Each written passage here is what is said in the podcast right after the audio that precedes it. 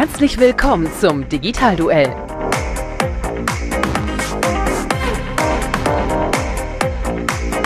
Die Pressedebatte zur Digitalisierung.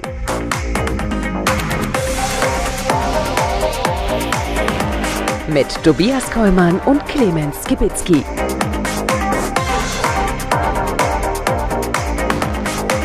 Präsentiert von Cognizant.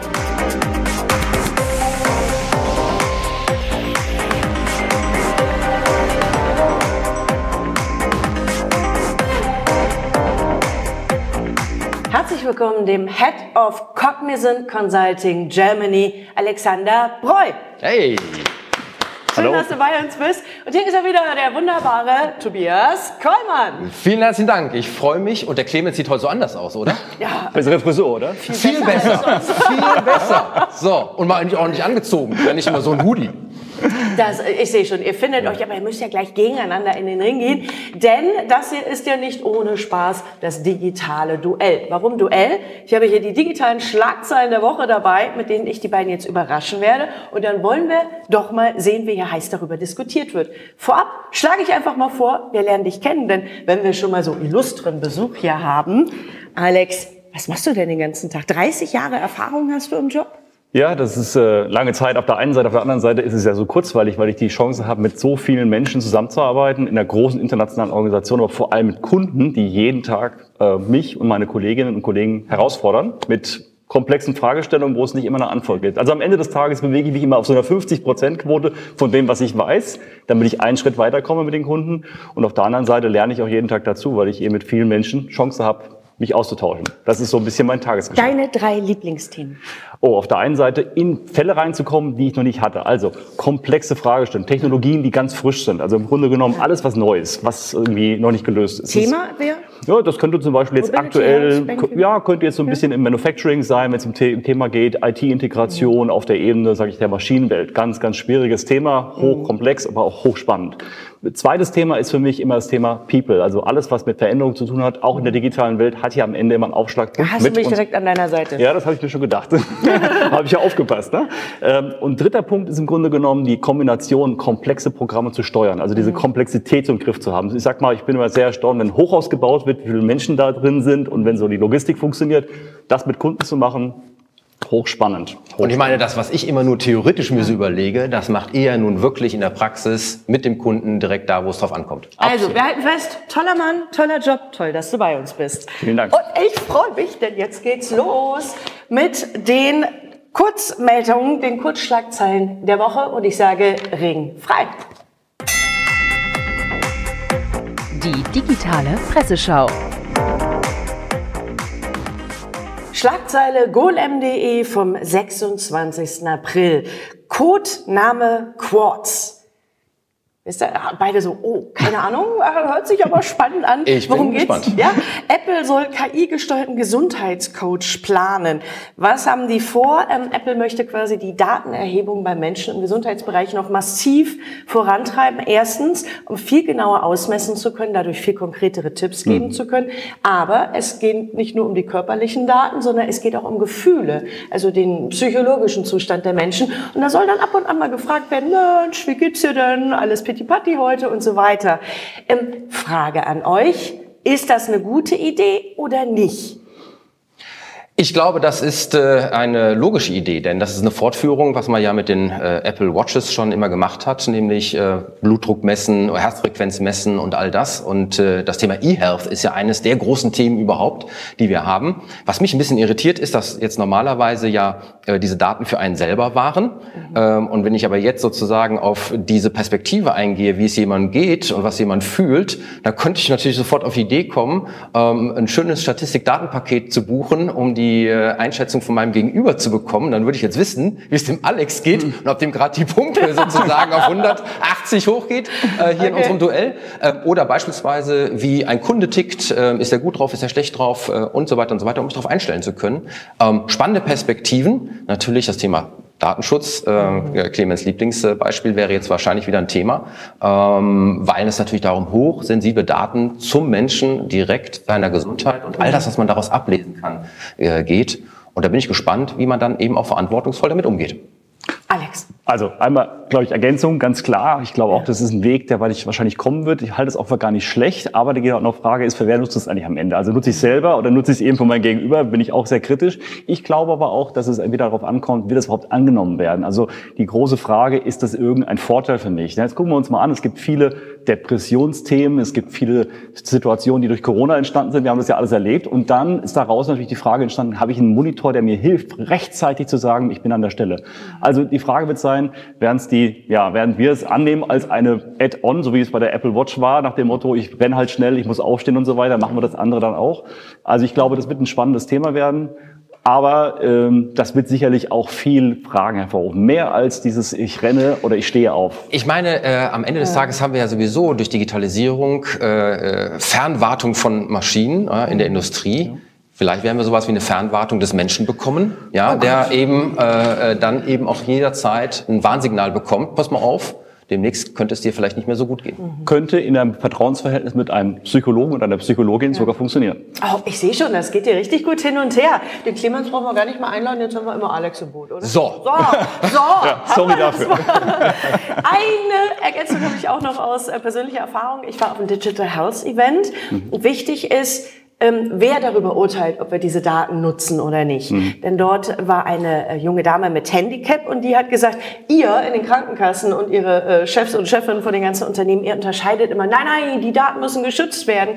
Ich sag dir, wenn du so Probleme hast wie ich, ist dir das ziemlich egal, denn du willst einfach nur eine gute Lebensqualität haben. Und die Menschen immer wieder in die Diskussion einzuladen, kann eine gute Idee sein. Sind wir Top. d'accord? Top. Yep. Der Punkt geht an dich. Danke. So. Uhu.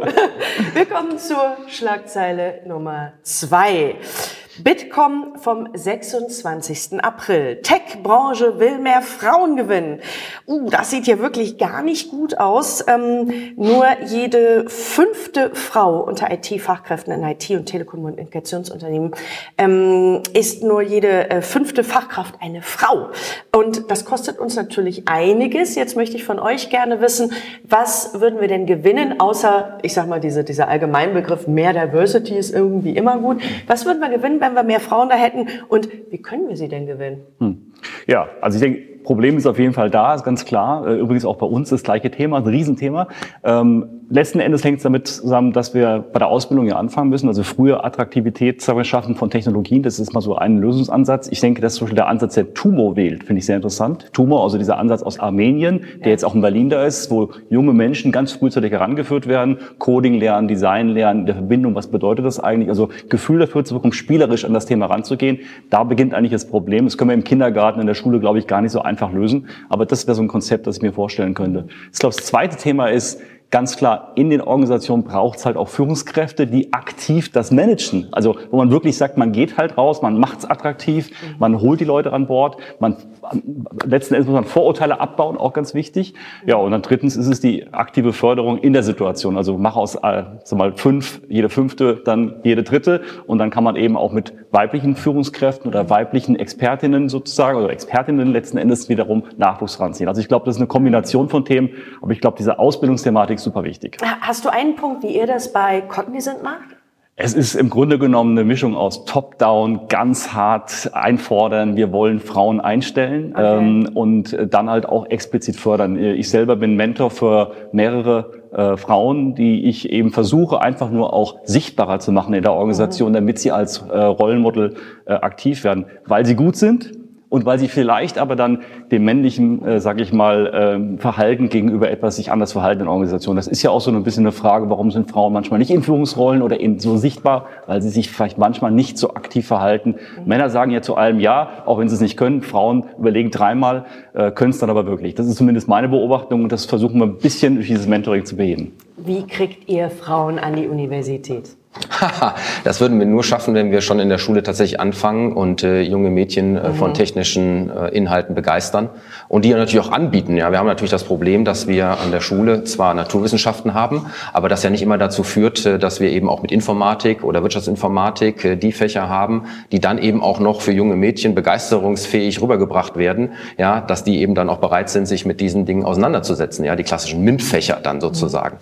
Weil nur denn, wenn das gelingen würde, dann würden wir ja im Prinzip die Peil Pipeline füllen für die Universitäten und dann eben weiter für die Unternehmen. Deswegen bin ich bei der Quote immer so ein bisschen vorsichtig. Mhm. Es hört sich zwar gut an, ja, von fünf äh, auf drei zu gehen. Das Problem ist, äh, es muss ja auch entsprechend äh, äh jemand da sein, ja, der dann eben äh, eingestellt werden kann mit weiblicher Natur. Und das ist eben äh, ein Thema, wo wir, glaube ich, auch beim Bitkom immer so ein bisschen aufpassen müssen. Die fordern und fordern und fordern. Ja, aber das sind eben Sachen, die nicht immer sofort erfüllt werden können, weil eben gerade das, ja, mit Ausbildungssystemen und Begeisterung wirklich mindestens eine Ausbildungsgeneration ja dauert, bis dann eben wirklich sich signifikant etwas geändert hat. Ja, man kann vielleicht ergänzen einen Punkt. Also wenn man guckt nach Indien, ist ja ein großer Teil auch von unserer Company. In Indien ist die Situation ein bisschen anders. Da werden meistens die Kinder herangezogen, entweder man wird Arzt oder man geht in die Naturwissenschaft oder man geht in die IT wenn man die Chance hat, diesen Weg zu gehen. Das ist also vom Elternhaus beinahe schon so vorgesteuert. Da leben wir in einer ganz anderen Situation. Wir haben unendlich viel Freiheit hier an der Stelle und das hat auch mal Nachteile. Ein Hinweis noch, gerade IT-Berufe äh, würden sich übrigens für so Role Models hervorragend anbieten, äh, weil wir eben dort auch sehr äh, hohe Fähigkeiten und Möglichkeiten haben für Homeoffice ja, und damit die Vereinbarkeit von Familie und Job gerade in diesem Bereich ja eigentlich sehr, sehr gut wäre. Vielleicht ist das auch etwas, was man noch einmal gezielt in den Mittelpunkt stehen, stellen könnte, damit eben gerade äh, die jungen Mädchen und äh, äh Damen dann eben auch äh, begeistert werden, in solche Berufe hineinzugehen. Hm, frag mich doch mal, wie ihr mich gewinnen könntet. ähm, liebe Carmen, ja. Was können wir tun, damit du bei Cognizant als Programmiererin anfängst? Lecker essen. Mich kriegst du mit Essen immer so dreifach mit Himbeersoße, gerollte Schnitzel, knusprig frittiert. Komm, hier bin ich dabei. Mehr brauche ich brauche auch kein Geld. Wunderbar. Geld habe ich ja eh wie Dann, 2. Mai geht's los, ne? Alles klar. Super. So einfach geht es. So ist es. Kommt. Schlagzeile Nummer drei. Was haben wir denn hier? Ich war jetzt selber ganz überrascht. So, ah, was habe ich denn hier? T3N vom 26. April, die Herren. KI generiert Fake-Bewertungen ähm, und überflutet Amazon. Uh, uh, uh, worum geht's? Uh, hier ist was ganz Tolles, was ich gefunden habe. Und zwar ähm, gab es neulich die Bewertung bei Schwangerschaftshosen auf Amazon. Da steht als KI-Sprachmodell habe ich zwar keinen Körper, aber ich weiß doch, wie wichtig bequeme Kleidung während der Schwangerschaft ist. Und solche Bewertungen lesen wir rein. Scheiße. Jetzt unter dem Profil. Jetzt möchte ich mal einfach von euch wissen, ähm, kann man dem überhaupt Einhalt gebieten? Weil es geht ja um mehr als Bewertungen rauf und runter in die Bo Es geht ja auch um, ich mach mal Communities, Plattformen, alles, alles, wo sich Menschen austauschen. Werden sie es wirklich noch machen oder werden die jetzt ihre AIs vorschicken, um irgendwie Content zu generieren? Oder kommt da ein großer Stopphebel oder? Hm. Hast du nicht schon einen Avatar? Ich habe schon einen Avatar, der ist auch schon im Einsatz ja. Äh, und ähm, ich bin an der Stelle natürlich sehr, sehr gespannt, wo die Entwicklung hingeht. Ich weiß mhm. aber im Übrigen, dass auch bei Otto mhm. ähm, die ganzen Rezensionen von einer KI analysiert werden, ob sie echt sind oder nicht. Ich glaube sozusagen, es gibt immer ein Gegenspiel zwischen KI-Einsatz für etwas und KI-Einsatz gegen etwas. Mhm. Und dann wird halt die Frage sein, im Hinblick auf die Algorithmen, wer entdeckt was wie so gut, ja, oder wer formuliert etwas so gut, dass es eben ähm, nicht erkennbar ist. Und es ist vollkommen klar, wir haben ja ähm, durchaus äh, äh, Werbemodelle, die damit äh, um die hergehen, dass man eben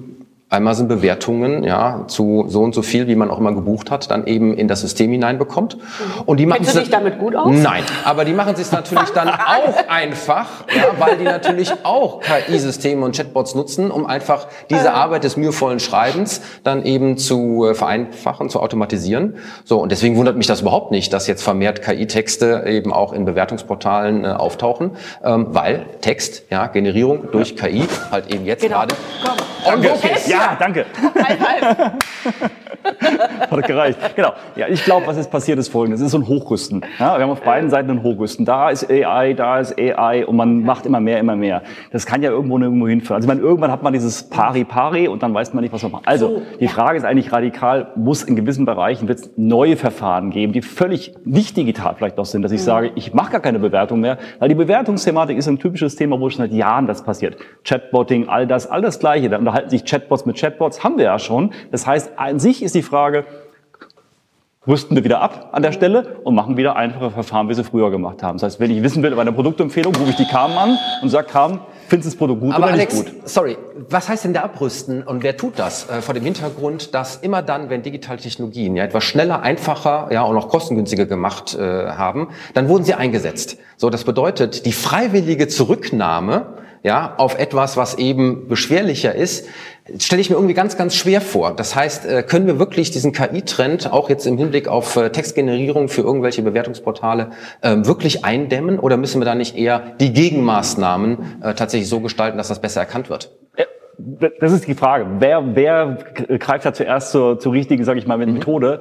Oder ist der Mensch sozusagen in der Evolution dann eine Stufe weiter und sagt, naja, machen wir dann doch nicht. Also das war jetzt gut, haben wir alles gesehen, aber wir überspringen diesen Spruch. Also wir sind ja relativ schnell jetzt. Wir haben so eine Entwicklungskurve, die ist rasant. Mhm. Und die Frage wird einfach sein, ist sie so rasant, dass wir irgendwann abgehängt sind und sagen, müde drum, machen wir nicht mehr. Mhm. Ich meine, wir haben es ja bei vielen Themen gesehen. Es gab ja eine Social-Media-Welle, die war dramatisch. Da war sehr viel Hype, dann ist wieder runtergegangen. Dann gab es eine neue Welle mit neuen Plattformen, wieder runtergegangen. Und also ich glaube, dass der Mensch auch so ein bisschen clever noch ist. Also ich habe noch positive Hoffnung sozusagen, dass wir irgendwann da kommen und sagen, manche Sachen sind sinnvoll, manche sind nicht sinnvoll. Oh, was für ein schönes Schlusswort, denn das waren die Kurzmeldungen. Und jetzt wird, jetzt geht's wirklich zur Unterhaltung.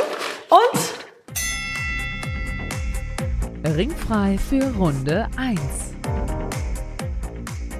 Und wir starten mit der Meldung eines völlig unterschätzten Presseorgans in Deutschland, der Goslarschen Zeitung oh. vom 27. April.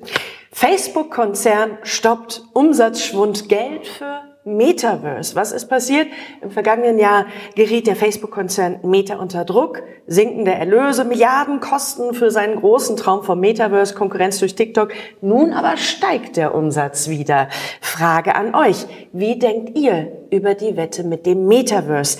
Geht das nochmal durch die Decke, dass wir das wirklich in die Praxis bringen? Und vor allen Dingen können Unternehmen vielleicht jetzt schon etwas machen, um sich vorzubereiten für das, was da kommt? Oder heißt es einfach abwarten, bis da mal irgendwie was an den Start geht? Und wir starten mit Alex.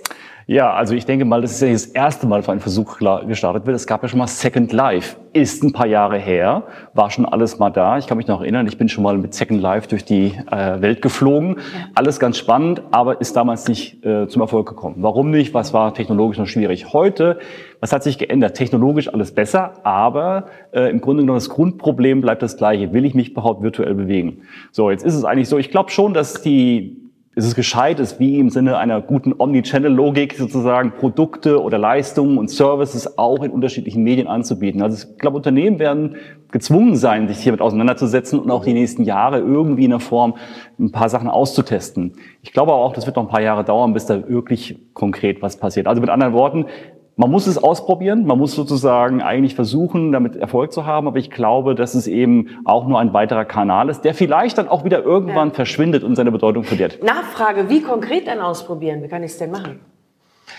Also ich glaube, zunächst mal muss man feststellen, dass äh, es nicht so schnell geht, wie äh, Facebook das sich gerne vorgestellt hätte. Ja, mhm. das ist äh, sehr, sehr äh, hypemäßig gestartet und ist jetzt so ein bisschen in die Konsolidierung gekommen im Hinblick auf das, was dort möglich ist. Ähm, Im B2B-Bereich kann man das sicherlich nutzen für digitale Zwillinge, ja, um dort eben äh, schon Maschinen, Funktionsweise, Prozesse etc. pp. auszuprobieren. Im B2C-Bereich Produktpräsentation, Konfiguration, Individualisierung, ähm, Kundenkontakt äh, bis hin eben äh, das Ankleiden ja, von den virtuellen Avatare, die da so rumlaufen mit den Markenklamotten, die eben dann auch in der Realität getragen werden. Es gibt da ganz, ganz verschiedene Dinge. Ähm, E-Health, Operieren oder das Probieren und Trainieren von Operationen an einem virtuellen Objekt, ohne dass da ein Schnitt äh, daneben gehen kann. Also ich kann mir da sehr, sehr viel vorstellen. Auch Unterricht, Education natürlich, äh, wird ja immer wieder gezeigt. Mhm. Ich glaube, es wird etwas länger dauern, als äh, Meta sich das wünscht. Es ist von daher vom Metaversum für mich jetzt im Moment äh, keine Frage, ob Meta-Hit oder Meta-Flop, sondern es ist einfach nochmal eine Frage der Zeit äh, und der Reife, äh, da wirklich die konkreten Ansätze, Geschäftsmodelle ähm, dann auch zu äh, entwerfen. Ich glaube auch deswegen, äh, dass jetzt äh, Meta wieder ganz gut dasteht, ja, äh, im Hinblick auch auf die Werbeeinnahmen und die Umsätze, okay. weil das sehr, sehr stark von diesem Influencer-Marketing getrieben wird. Denn wir haben neue Studien, die nochmal die Wirksamkeit davon mhm. zum Ausdruck bringen und deswegen immer mehr Marketingbudgets in diese Influencer-Werbung hineingeht. Und da denke ich natürlich auch an Instagram und andere. Äh, und das ist natürlich etwas, was auf der einen Seite bei der Einnahmenseite mhm. bei, äh, beim Meta-Konzern dann eben wirkt. Und auf der anderen Seite haben die ja viele entlassen. Dadurch sind die Kosten runtergegangen. Damit ist das gesamte Ergebnis von äh, Meta mit Facebook und Insta natürlich auch deutlich besser geworden. Mhm. Ja. Ich glaube, der entscheidende Punkt ist, das, was man zuerst denkt, B2C, Retailer und alles muss irgendwie per ja, Avataren erfolgen oder in diesem Metaverse erfolgen. Ich glaube, das ist wahrscheinlich der, der kleinste Teil von allem. Ich glaube, das ist tatsächlich der Teil, der verschwimmen wird. Das wird vielleicht da sein, aber letzten Endes so dieses Erlebnis, ich gehe irgendwie raus oder ich kaufe in dem Sinne online, wie ich es heute schon mache, das ist schon eigentlich ganz gut umgesetzt. Der Rest wird ein kleiner Prozentteil ausmachen. Ich glaube auch, dass die Anwendungen eher in diese, wie sie heute schon sind, äh, in der in Manufacturing oder in der Produktion generell irgendwo laufen werden. Da sehe ich ein größeres, größeres Potenzial. Wir wissen ja, dass in diesem Bereich ganz, ganz viel auch durch die Gaming-Szene getrieben wird. Äh, und wenn jetzt die nächste Generation mit den äh, VR-Brillen, ja, Augmented Reality in den ganzen Spielen an diese Umgebung gewöhnt wird, ob sie dann sozusagen, wenn sie erwachsen geworden ist, das eben auch in dem wirtschaftlichen, Business, gesellschaftlichen, ökonomischen Kontext vielleicht viel eher bereit ist, auch zu adaptieren, da bin ich mal gespannt, ob das nicht vielleicht dann erst die Welle dafür geben wird. Da würde ich gerne nochmal kontern, weil im Prinzip ist eins ganz klar, wir haben gelernt durch die E-Sport-Szene, dass der Hype sozusagen mit maximal 25 erreicht ist und dann fällt man wieder ab, was die Leistungsfähigkeit und auch das Verkraften, sage ich mal, dieser verschiedenen Bewegungen äh, ermöglicht. Das heißt also, die Frage ist, bin ich eigentlich froh, wenn ich dann 25 bin und gehe quasi in die E-Sports-Rente? Oder kann ich im Prinzip, sag ich mal, das Verhalten vortragen?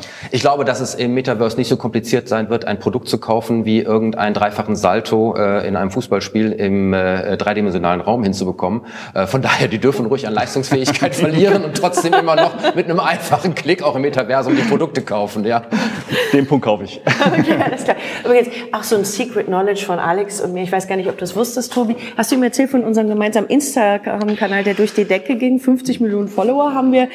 Die schönsten Gouda-Rezepte, das war, das war echt, ging durch ja, die Decke. War super. Der Hammer. Das ist, natürlich, das ist natürlich die absolute Parteinahme. Ja, jetzt stellst du Habe ich noch eine Chance hier, oder ist das schon geregelt? Du bist raus. Okay. Und wir kommen zur nächsten Meldung. Ringfrei für Runde 2. Eine Meldung von Geldinstitute.de vom 25. April. Banken setzen auf Fintechs, um Innovationen voranzutreiben. Äh, eine von Finastra in Zusammenarbeit mit Eastern Partners durchgeführte Umfrage zeigt, globale Banken überall auf der Welt wird stark in Fintech-Partnerschaften investiert.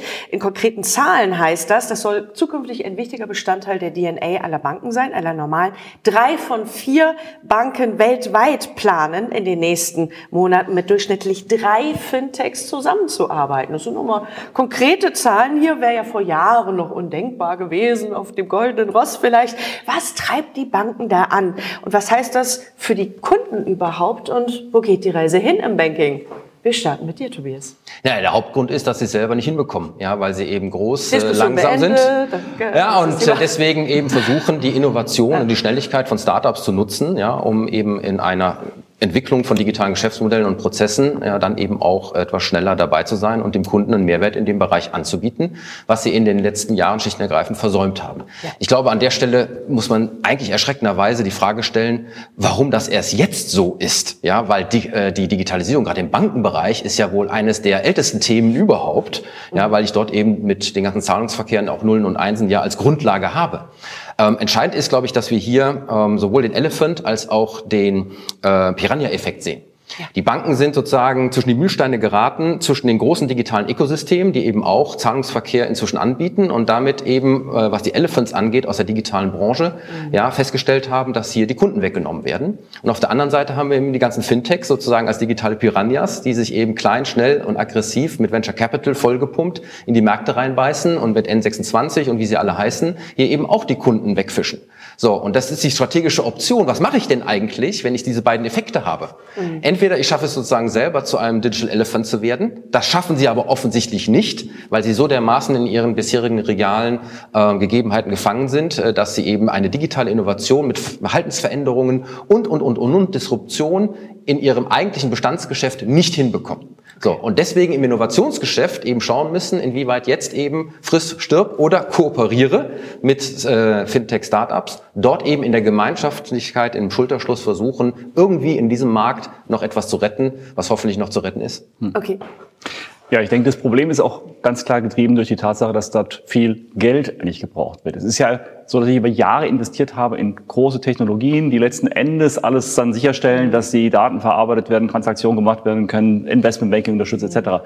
Da stehen noch richtig große Infrastrukturfarmen in diesen Konzernen mit alter Technologie, mit alten Programmen, allem was dazugehört. Und das ist so ein bisschen wie keiner traut sich da reinzugreifen, weil es ist so wie eine Maschine, die gut läuft, ne? die lässt man in der Regel gut laufen, ölt sie vielleicht ein bisschen hier und da, aber ich versuche eigentlich im Prinzip zu vermeiden, was Neues draufzusetzen. So, das ist das Problem von innen. Das heißt, diese Außenwirkung hat ja auch was Positives, so würde ich es zumindest beurteilen. Der Impuls kommt von außen und ich muss mich im Grunde genommen öffnen, damit ich die neue Technologie auch einsetzen kann und verstehen kann. Und da ist die Frage halt, wie mache ich es? Das ist halt der Punkt. Da muss ich aber auch halt festhalten, dass viele der Banken, die vielleicht bisher es probiert haben, immer die Problematik haben, dass sie gar nicht verstehen, was sie da eigentlich vorhaben. Also sie verstehen die Technologie gar nicht und damit auch gar nicht die Wirkung. Also es ist nicht technologiegetriebenes Denken, es ist immer noch alte Denke da. Und das Digital Mindset fehlt bei den meisten, gerade in dem Bereich, äh, wirklich eben zu sagen, unsere Schnittstelle mit dem Kunden ist halt in Zukunft nur noch digital. Und äh, etwas weiteres kommt noch hinzu. Das hast du richtig gesagt äh, mit der äh, Kooperation mit Startups. Da kann man etwas ausprobieren. Aber Achtung, wenn das funktioniert, dann wird das, was im Innovationsgeschäft in der Kooperation mit Fintech-Startups passiert, irgendwann auch mal zurückintegriert werden müssen in das Bestandsgeschäft, nämlich das von morgen. Und dann kommen wir nämlich genau zu diesen ganzen Thematiken, äh, wo ich einen Trade-off habe zwischen den alten Systemen und den neuen Systemen. Und da bin ich mal gespannt, wie dieser Kulturkampf in den Banken ja. ausgehen wird. Ja, da bin ich der festen Überzeugung, es gibt nur einen Weg, der heißt radikal. Also dieses langsame, ich ausprobieren und ich gucke halt mal, was passiert, wird nicht funktionieren. Ich muss irgendwann mal den Hebel umdrehen und muss sagen, jetzt gehe ich halt radikal und hänge mich eigentlich im Grunde genommen die neue Technologie mit neuen Ideen und schalte mein anderes Teil nach und nach ab. Das wird im Prinzip der Weg sein. Dieses Zwischendrin wird schwierig werden, weil das Geld nicht da ist, weil das Mindset nicht da ist. Also muss ich irgendwann mal eine strategisch schwierige Entscheidung fällen, mit großen Risiken verbunden. Das gilt es zu managen. Das ist, glaube ich, die Herausforderung, die da ist. So, und ich setze auch noch einen drauf. Ich komme nämlich frisch äh, gestern aus dem Kongress Congress des Prepaid-Verbandes in Berlin. Und dort habe ich eine ganz pfiffige Idee gehört, weil ich fragte euch ja auch, was hat das für die Kunden für Auswirkungen, wenn sich Banken weiterentwickeln. Und zwar ähm, zwei Sachen habe ich im Kopf. Erstens Quirion, digitale Geldanlage der Quirin Bank. Die sind tatsächlich mit Kärtchen am POS. Das heißt, Bankprodukte werden an der Supermarktkasse verkauft, ähm, soll auch in DM kommen oder was weiß ich. Also ganz neues Modell, weil die sagen, die Filialen schließen. Wo kaufe ich denn meine Bankprodukte? Vielleicht vielleicht auch so Geschenke und so weiter. Und da war Stopp, ein Schweizer Start-up, was sogar so Bitcoin und solche Sachen in der Schweiz ähm, äh, irgendwie an die Supermarktkassen gebracht hat. Mhm, mhm. Also völlig fancy. Ja, ja. ja, ist ja tatsächlich äh, gar nicht so innovativ. Ähm, die Sparda-Banken haben übrigens über äh, Theo äh, ein Beyond Banking-System, wo das äh, Thema Gutscheine direkt integriert ist in einen kompletten äh, mobilen Frontend-Bereich. Okay. Und dieses System kann von jeder Bank mit übernommen werden. Ähm, von daher, wenn da Banken draußen sind, die noch irgendwie was nach was suchen, dann ist das sicherlich ein Ansatzpunkt. Worauf ich aber hinaus will, ist, wenn wir doch hier über digitale Disruptionen und digitale Transformation nachdenken, dann muss man auch mal hingehen und ganz anders denken, dass eben die Banken doch in Zukunft nicht nur für mhm. eine reine Verwaltung eines Kontos zuständig sind, sondern eigentlich, wenn ich an den Erfolg von Check24 und alles denke, eigentlich auch eine Analyse starten müssten, wie man ja, sozusagen nicht nur Geld ausgibt, sondern Geld spart, indem die Ausgaben auf den Bankkonten analysiert so. werden, um dafür bessere Lösungen zu finden im Hinblick auf äh, Bezugsquellen und damit einen echten digitalen Mehrwert auch für die Kunden liefern, nämlich beim Geld sparen zu helfen und nicht nur das Geld ausgeben zu genau. verwalten. Genau, und deswegen habe ich hier meine äh, Finanzguru-App und so weiter. War das nicht von Höhle der Löwen? Warum haben die das gepitcht? Ja, aber das muss integriert werden bei den großen Banken. Konten gekoppelt, rechnet mir das alles aus, ist doch wunderbar. Exakt. Das müssen wir mal an die Commerzbank und die Deutsche Bank weitergeben, weil diese Produkte gibt es dort noch nicht. Wunderbar. Und das war unsere ah, Knüll, Knüll, Knüll Meldung Nummer zwei. Ringfrei für Runde 3. 27. April, Handelsblatt. Das Scheitern von IT-Projekten in Unternehmen hat System. Da gibt sich also jemand richtig Mühe, dass das alles immer nicht so läuft wie geplant. Äh, aktuelles Beispiel übrigens Aldi. Dort bremst derzeit ein verkorkstes Softwareprojekt die weitere Integration von Aldi Nord und Aldi Süd. Schauen wir uns die konkreten Zahlen dazu an. Boston Consulting Group hat festgestellt, 70 Prozent der digitalen Transformationsvorhaben in Unternehmen scheitern Wusstet ihr so viel? Ich meine, das ist schon eine ganze Menge. Und zehn Jahre früher äh, kam eine McKinsey-Studie zu einer ähnlichen Zahl, also verbessert hat es sich nicht wirklich. Ähm, warum ist das so? Da sitzen noch viele schlaue Menschen und ähm, ich was, weiß es, ich weiß das es. Das sind die Tipping Points. Aber das Aber Schöne Alex ist, dass ist diese Frage zuerst ja. Alex, Genau, ja, wir, kriegen gleich, genau. wir Ja. kriegen gleich die akademische Antwort. Ich gebe jetzt mal die Ja. Antwort aus der Realität. Schön, Vielleicht denkt sich das ja. Ein, ein Tässchen Tee, nimm dir auch einen Keks dazu Ja, und dann, ähm, antworte ganz in Ruhe. denn Werde ich machen. in der Werde ich machen. Werde ich machen. Also im Grunde genommen ist äh, es gibt natürlich viel, viele, viele Themen. Aber ich hau mal damit an. Es ist natürlich große Vorhaben. Klar, es sind große Projekte, große Vorhaben mit großem Budget und meistens auf vieljährigen Plä- Plänen, also ich fünf, sechs, sieben Jahre Roadmaps baue. Damit beginnt das Problem schon. Wenn ich ein Problem über sechs, sieben Jahre steuern möchte, habe ich natürlich eine Herausforderung, wie plane ich das eigentlich? Das heißt, im Grunde genommen habe ich eine Budgetsteuerungsproblematik, ich habe eine Ressourcenproblematik, ich muss ganz viele Menschen sozusagen irgendwie organisieren und dann das Ziel noch im Auge behalten. Und jetzt kommt das dazu, wie arbeite ich eigentlich heute? Ich arbeite heute eigentlich nicht mehr auf Fünfjahrespläne, ich arbeite eigentlich im Grunde genommen sehr agil. Das heißt, eigentlich habe ich alle zwei Wochen meinen Sprint beendet, ich habe meinen Backlog, ich habe ein Ziel, das ich dagegen arbeite und jetzt kommen zwei Konflikte zustande. Der eine Konflikt ist das Budgetkonflikt, das heißt, ich habe ein Gesamtbudget, 100 Millionen für irgendein Vorhaben, das ich aber jetzt zerteilen muss und wo ich nicht genau weiß, wann bin ich eigentlich fertig. Also bin ich nach 20 Sprints fertig, nach 40 Sprints fertig. Das muss sich sozusagen dynamisch entwickeln. Und das zweite Problem, das ich habe, ist, die Welt in fünf Jahren verändert sich ungefähr wie oft? Keine Ahnung. Also es verändert sich Technologie, neue Einflüsse kommen.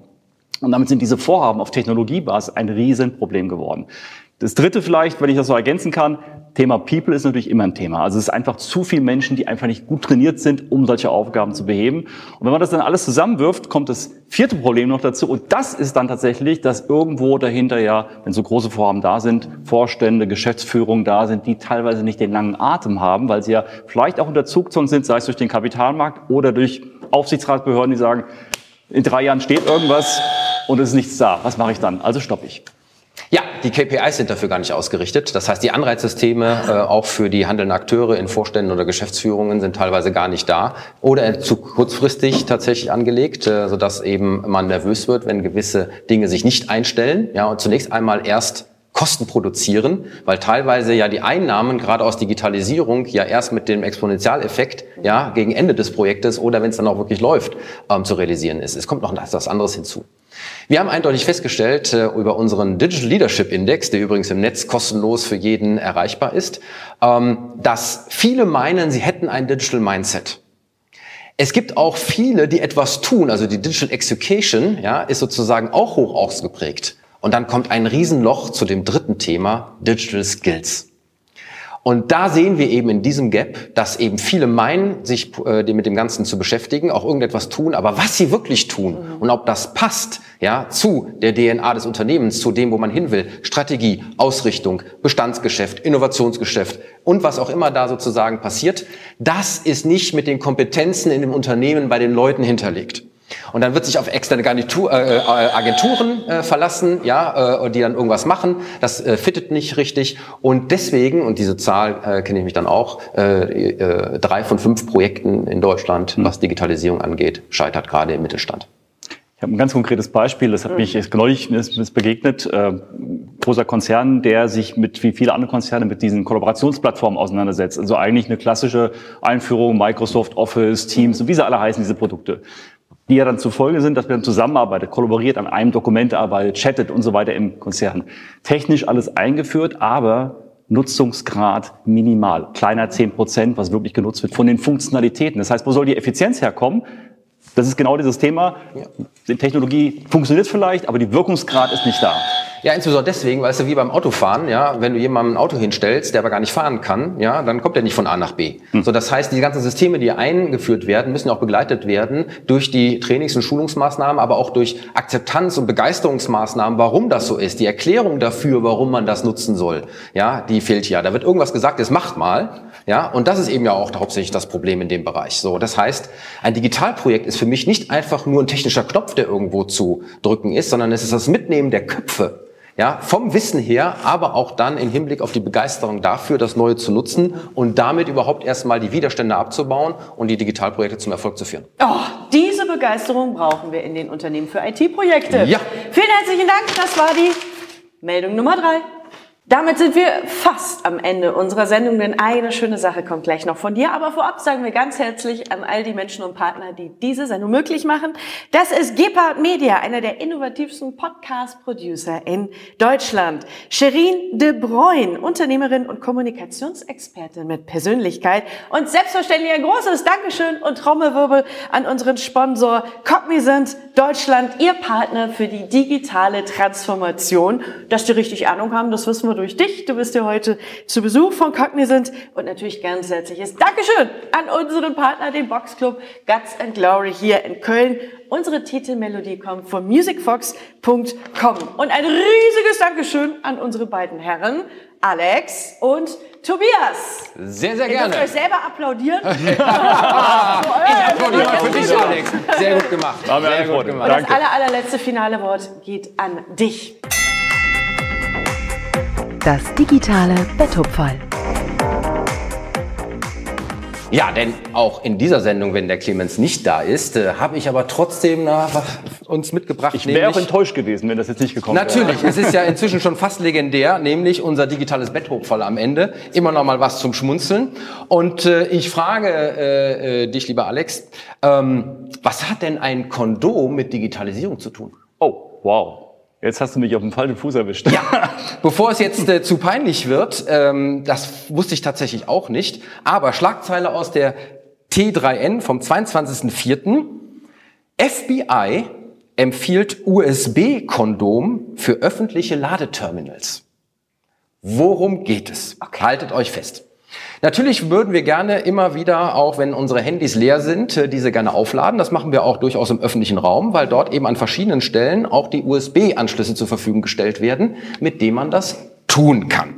Beispielsweise an Flughäfen oder in Hotellobbys. Das Problem ist, dass die immer mehr attraktiv werden, auch für Hacker, die dort Malware hinterlegen und dann eben durch diesen Auflademechanismus an die Geräte rankommen. Und deswegen gibt es tatsächlich jetzt so etwas wie ein USB-Kondom. Das ist ein zusätzlicher Adapter, den man anschließt und der eben die Pins blockiert, die für den Datentransfer zuständig sind. Und deswegen wird nur der Strom durchgelassen, aber eben nicht die Daten. Und so wird eben der böswillige Zugriff von diesen Viren und der Malware auf die jeweiligen Endgeräte verhindert. Und ähm, interessanterweise äh, gibt es die überall inzwischen zu kaufen, kosten zwischen drei und 26 Euro äh, und heißen eben auch im allgemeinen Sprachgebrauch USB Data Blocker. Ja, aber sie können eben auch übersetzt werden als Kondome für den USB-Anschluss. Sensationell. was Kommt auf gibt. meinen Weihnachtswunschzettel gleich drauf. So, Absolut. Wir sagen Tschüss, bis zum nächsten Mal, bis zum nächsten digitalen Duell. Und Alex, wir beide, wir haben jetzt eh noch ein bisschen Arbeit vor uns. Wir müssen nämlich noch die Gouda-Rezepte fürs Wochenende hochladen. Absolut, absolut. Ich freue mich schon drauf. Danke, Carmen. tschüss. Das war das Digitalduell.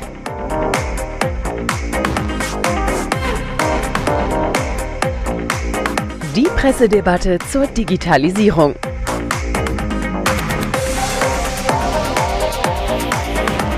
Alle Folgen gibt es bei YouTube und als Podcast.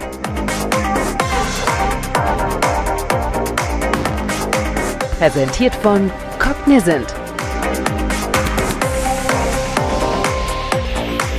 Besuchen Sie uns auch im Internet unter digitalduell.de.